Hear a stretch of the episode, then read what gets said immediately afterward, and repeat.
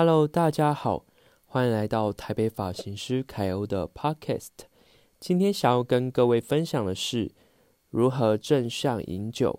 那通常在过年的时候，家中长辈都会举起酒杯庆祝、疏解压力等等的。那对于我而言，喝酒有两个面向，第一个就是为了醉而喝酒，那第二个是说为了品酒而喝酒。那我比较倾向于后者。如果是前者的话，我们喝酒只是为了买醉，没有任何的意义。那第二个的话，是因为品酒而喝酒，那我觉得比较有意义，因为你可以感受到每一支酒其实味道不一样，而且它的后劲也不同。所以我们要去用正向的观念去喝酒，我们不是为了买醉而喝酒，那其实可以享受到喝酒的乐趣。OK，那么。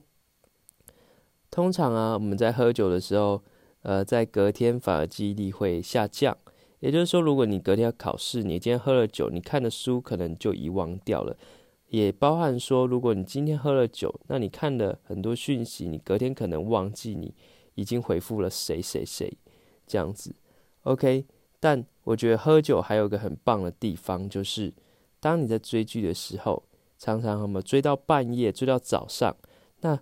我觉得不妨先喝一杯红红酒，然后再开始追剧，因为你追到第三集、第四集，你就会慢慢睡着了。OK，虽然你可能忘记剧情，但是你隔天再重复往前看就好了。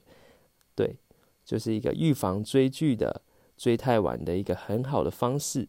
好了，那祝各位呃牛年都能有个愉快的夜晚。那注意饮酒别过度哦。好了，拜拜，下集见。